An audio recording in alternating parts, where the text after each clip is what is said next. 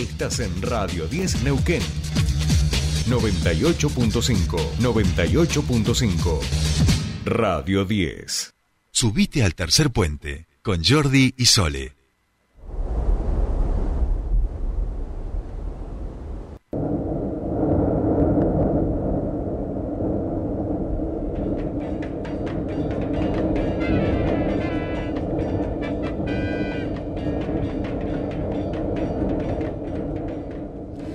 Ya seguimos aquí. eh, estamos, eh, hay bruma, hay bruma, están los aeropuertos cerrados, pero nosotros le vamos a poner un poco de musiquita, que vengan los 90 y los 2000. Así la recibimos a la ministra de las Mujeres y Diversidad de la provincia, Maje Ferrareso. Maje, muy buenos días. Mira cómo te recibimos en este jueves. Bienvenida a Tercer Puente. Buen día, con Vivi Maura, escucho ahí. Buen día. Buen día. Sole, ¿cómo andan? Es Muy que bien. o le No ponemos sé un por qué lo de los 90, pero bueno, está bien, tenés razón. Eh, ah, ya estamos, ya, ya nos, no, somos pocos y nos conocemos mucho, compañera. Éramos muy jóvenes, muy, muy jóvenes, pero alguna reminiscencia de estas músicas seguramente eh, la memoria de nuestro cuerpo Oh. tenga, ¿no?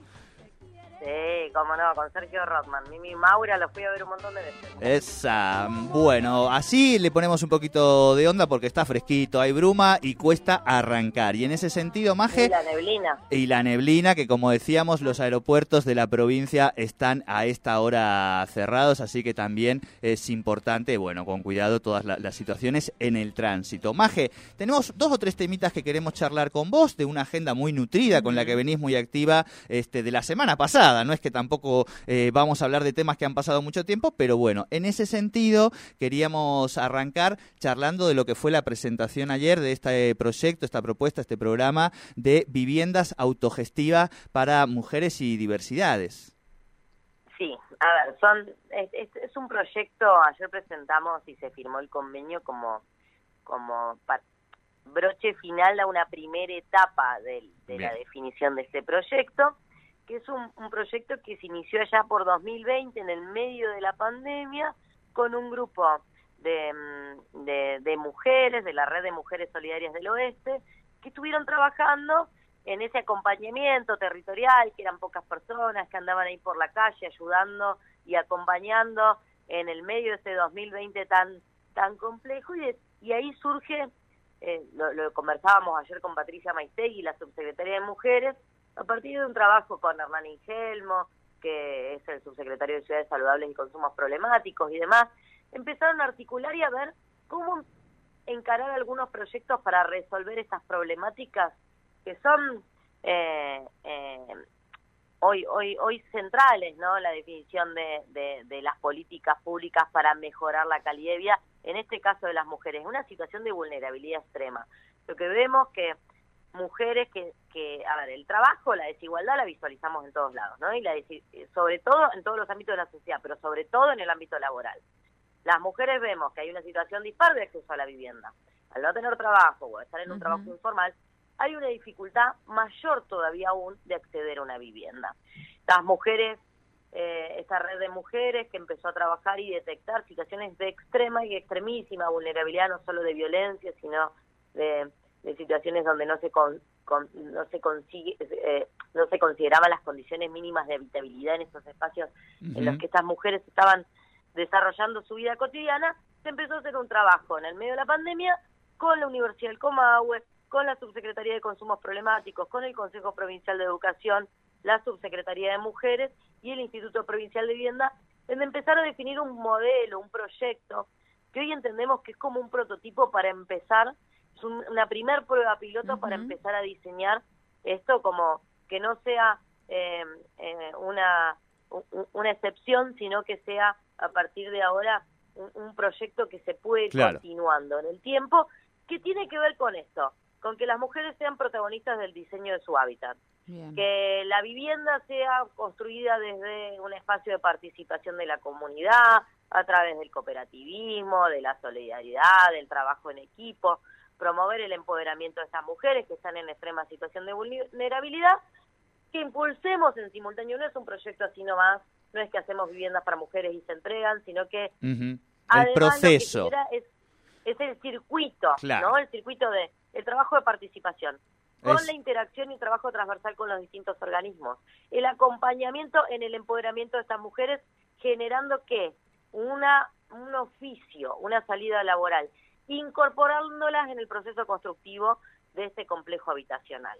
Estas ocho mujeres que han sido se- seleccionadas entre este grupo de, de las mujeres solidarias del oeste, que trabajan, eh, que tienen la capacidad técnica de poder lograr eh, adquirir, digamos, la capacidad física y técnica de poder adquirir estos oficios, van a ser capacitadas por el Centro de Formación Profesional número 36 en distintas en distintos oficios para incorporarlas dentro del proceso constructivo de la obra.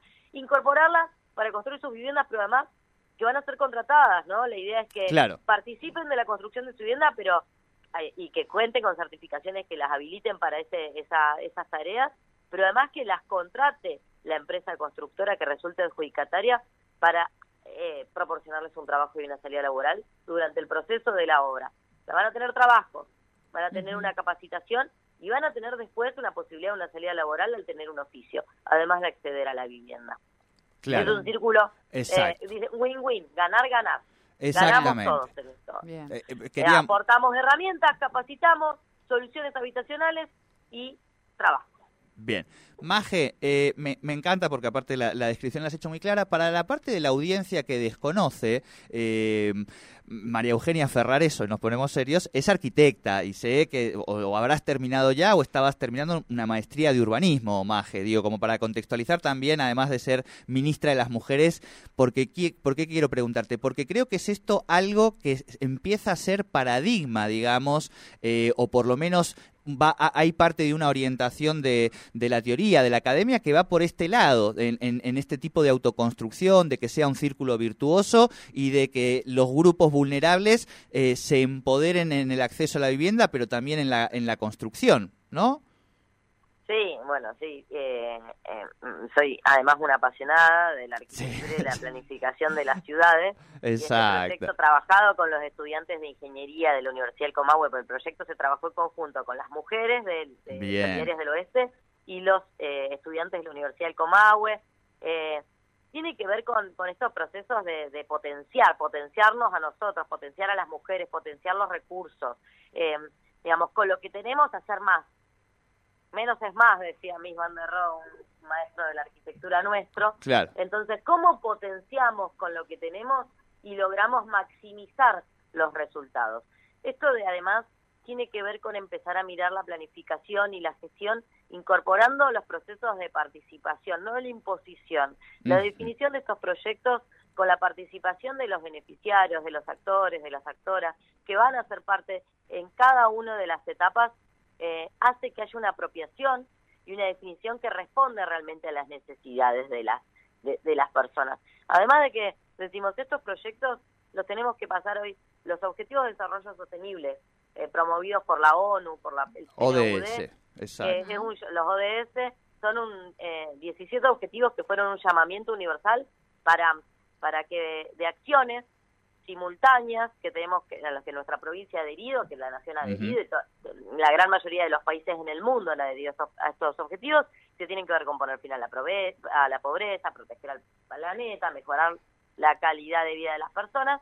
Y cuando pasamos por el tamiz cada una de estas acciones, digo, eh, por de la Agenda 2030 de los ODS, vemos que este proyecto abarca cinco, al menos cinco objetivos, que es el lograr la igualdad entre los géneros, empoderar a las mujeres y las niñas, que es el objetivo 5, el 8 que habla de la promoción del crecimiento económico, por empleo, trabajo decente para todos, el 11 lograr que las ciudades sean más inclusivas, más participativas, seguras, resilientes y sostenibles, y el 11, el 17, 17 bien digo, que es lo, generar alianzas para lograr objetivos. Bien.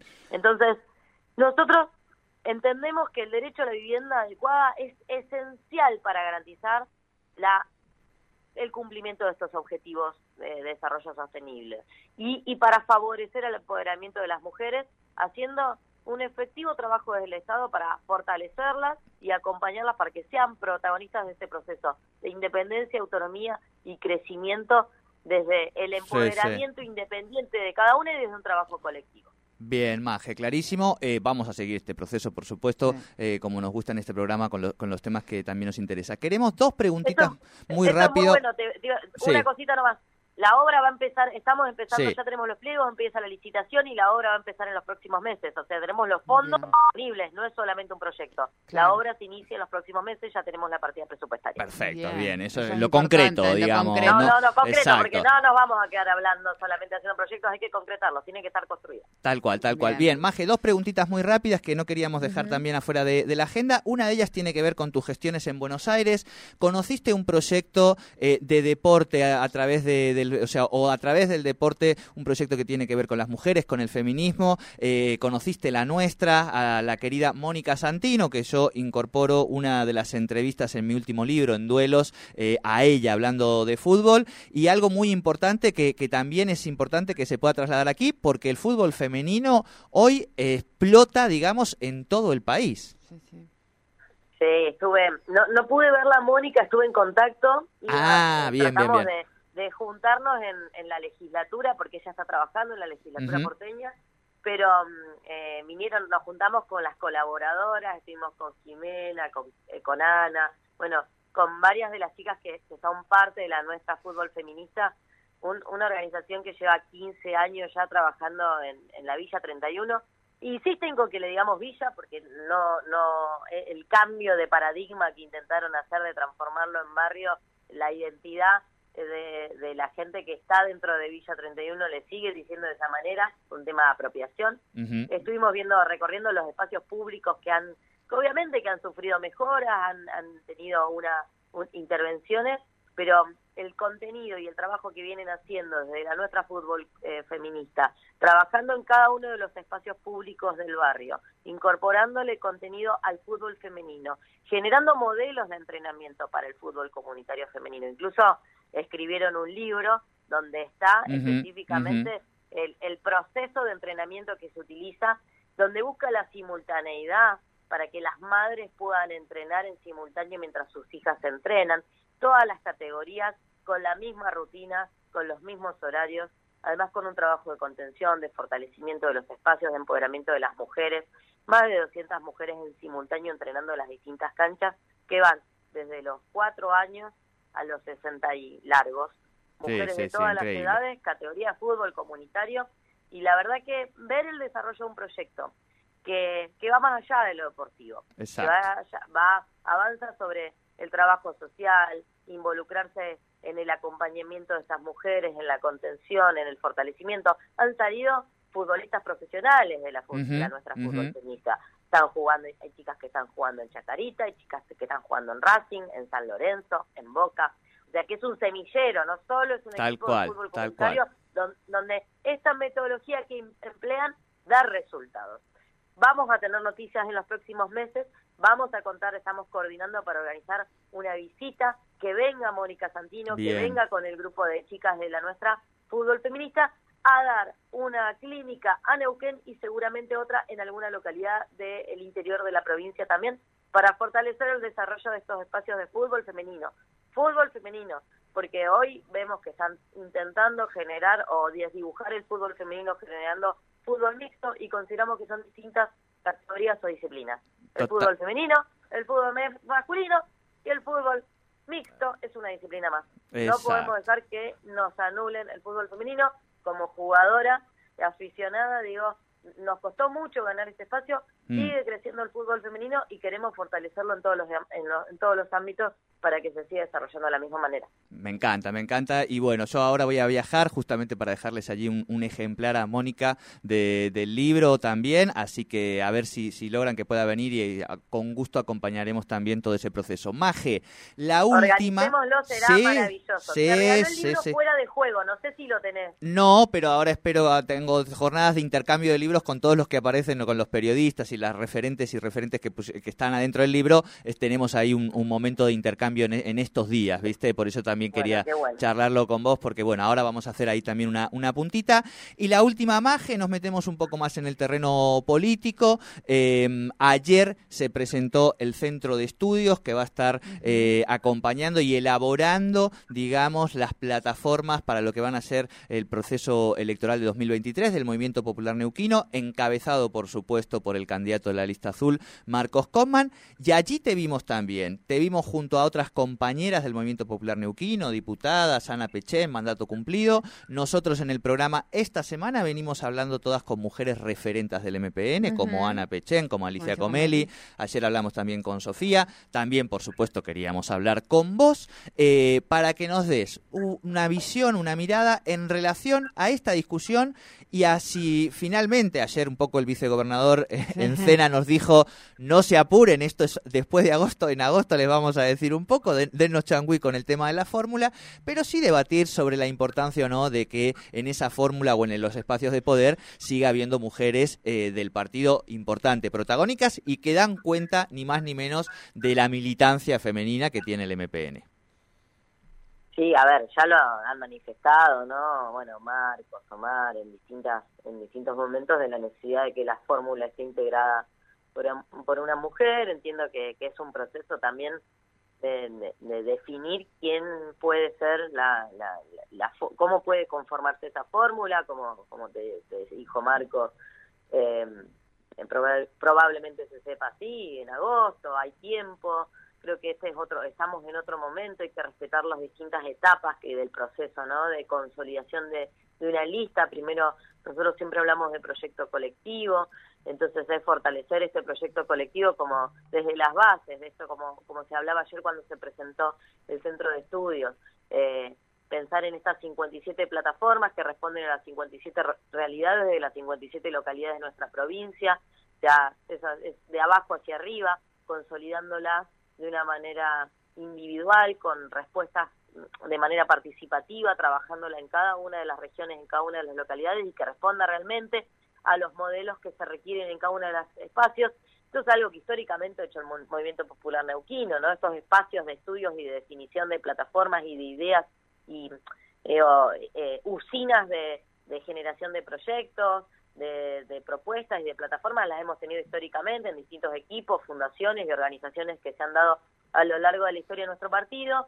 Entendemos que es fundamental generar ese espacio donde entre los distintos actores y actoras que somos parte de este proyecto de la lista azul podamos trabajar caminando el territorio, recorriendo cada una de las localidades, trabajando con cada uno de los interlocutores e interlocutoras para definir un proyecto que dé continuidad a un modelo de provincia que es la que venimos trabajando y fortaleciendo desde hace más de 60 años, pero con la lista azul desde el año 2004, 2005, que se empezó a formar el proyecto de lista azul y 2007 en la gestión, y, y dar, seguir eh, echándole, digo, eh, más energía a este faro que, que ilumina eh, el país, que es el faro energético, que es nuestra provincia, que necesita seguir consolidando, ampliando la matriz productiva, incorporando la tecnología, la, la perdón, eh, la industria del conocimiento, de la innovación, eh, incorporando nuevas miradas, nuevas perspectivas y sumando a todos y a todas en la elaboración de un proyecto que nos represente pensando en ese, hablábamos en el 2030, lo tenemos encima, tenemos que empezar a mirar hacia el 2050, pero si miramos nuestras plataformas, siempre fueron compromiso y compromiso cumplido. revisar las plataformas del Movimiento Popular Nauquino gestión tras gestión te permite ver cómo planificamos, cómo ordenamos, somos un faro en planificación a nivel nacional, nos toman como modelo de planificación y hoy hace, yo digo, hacemos check. Cuando uno mira una plataforma para atrás, es hecho, hecho, lo hicimos, lo logramos, se cumplió, estamos en proceso. Y en ese camino es un orgullo decir que, que podemos planificar, podemos cumplir y tenemos una provincia pujante para seguir proyectando hacia adelante. Bien, bien. Bueno, eh, que por supuesto, muchísimas gracias. Te hemos paseado por varios temas y a todos has respondido, así que muchísimas gracias por tu tiempo con nosotros y por supuesto nos encontramos la próxima. Gracias, Sole querida. Eh, gracias, Jordi. Un abrazo para los dos y seguramente nos vamos a estar cruzando a disposición cuando quieran. Bueno, muchísimas gracias. Hablábamos con María Eugenia Ferrareso, ella es ministra de las Mujeres y la Diversidad. Hablamos de varios temas. Hablamos de este convenio que se ha firmado para las viviendas autogestivas para y por mujeres. Eh, también la pasamos por el tema político. Eh, así que, bueno, nos ha respondido sobre todos los temas.